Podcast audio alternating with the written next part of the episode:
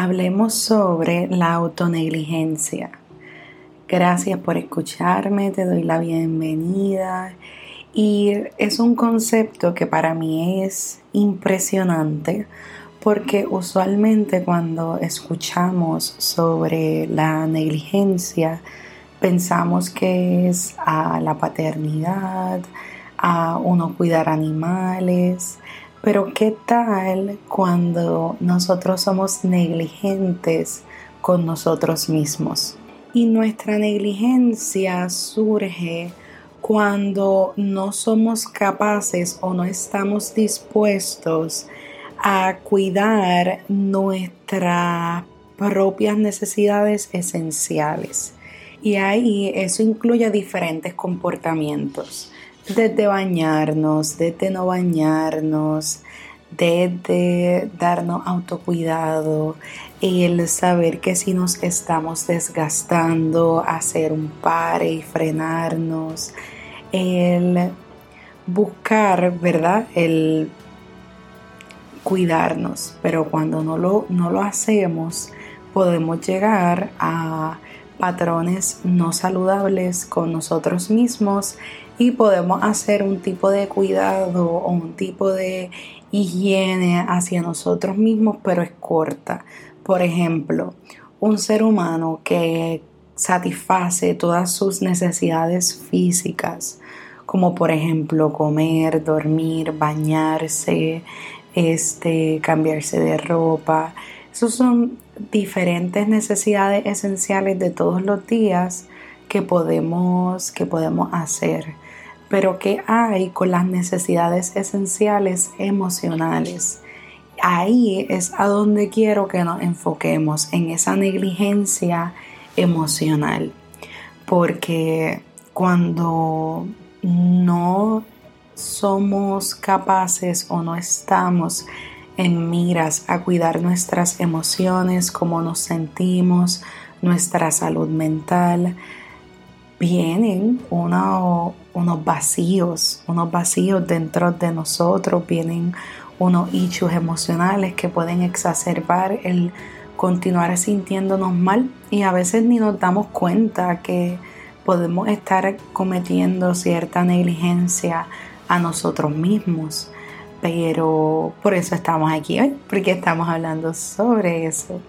Así que, ¿qué ideas puedes implementar en tu vida para no llegar a un punto donde tú cometas negligencia contigo mismo, contigo misma, es identificar tus necesidades, necesidades físicas, el decir antes de dormir necesito bajarle dos, pues un baño me ayudaría, una lectura, escribir en mi diario, hablar con alguien, escribirle a alguien, qué actividad tú puedes hacer antes de dormir para irte a dormir tranquilo y cuidar tu cuerpo luego de todo un día, qué actividades puedes hacer durante el día para balancear también esa área emocional y cuidar de tus emociones, cuidar de tu estado de ánimo y todo eso.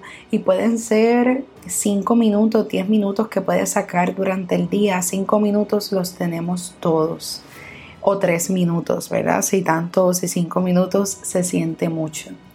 Tres minutos donde simplemente te enfoques en respirar, escuchar una canción favorita tuya, hablar con alguien, aunque sean esos tres minutos, y simplemente llamarle para decirle que le amas. El ver memes o ver imágenes que te hagan reír o leer una frase positiva o repetir una frase positiva en tu mente, este, cerrar los ojos para que descansen tus ojos. Es básicamente regalarnos diferentes periodos en el día donde podamos cuidar de nuestro ser para no tener negligencia con nosotros mismos. También las rutinas que practicas una vez ya, ya termina tu día que, implementas para sentir bienestar y que sea saludable, porque estar haciendo un scrolling en el teléfono por horas, eso, eso no, no es saludable. Eso lo que hace es genera en tu cuerpo un exceso de, de neurotransmisores que luego nos juega en nuestra contra. Así que elementos que sean saludables para ti. Así que deseo invitarte a que identifiques esas emociones y en la medida en que tú identificas es importante que acciones. Siempre cuando uno desea hacer cambios o uno desea implementar otra rutina, otro ejercicio, otra experiencia a tu vida, hay que accionar. Y a veces nos podemos tomar un tiempo al momento de accionar, pero vas a llegar. Una vez tú lo pongas en conciencia, ya ha pasado el peor trabajo. Ya pusiste en conciencia la situación. Significa que vas a ir poco a poco buscando qué necesitas para luego accionar y si es necesario buscar ayuda también, puedes hacerlo porque lo necesitamos y en momentos para salir de ese hoyo en el que estamos o el salir de esa ansiedad, de ese estrés y demás, necesitamos una guía que no sea la nuestra, sino pues un, ser humano que tenga una lógica, una preparación o un amigo, ¿verdad? Sacar eso que te, que te preocupa como un amigo. Así que dejemos la autonegligencia deseo invitarte a que integres o intentes algunas de las herramientas que te brindé hoy porque lo mereces, simplemente lo mereces, yo lo merezco, todos lo merecemos y es momento de, de entrar en esta etapa de automerecimiento y de autoamor.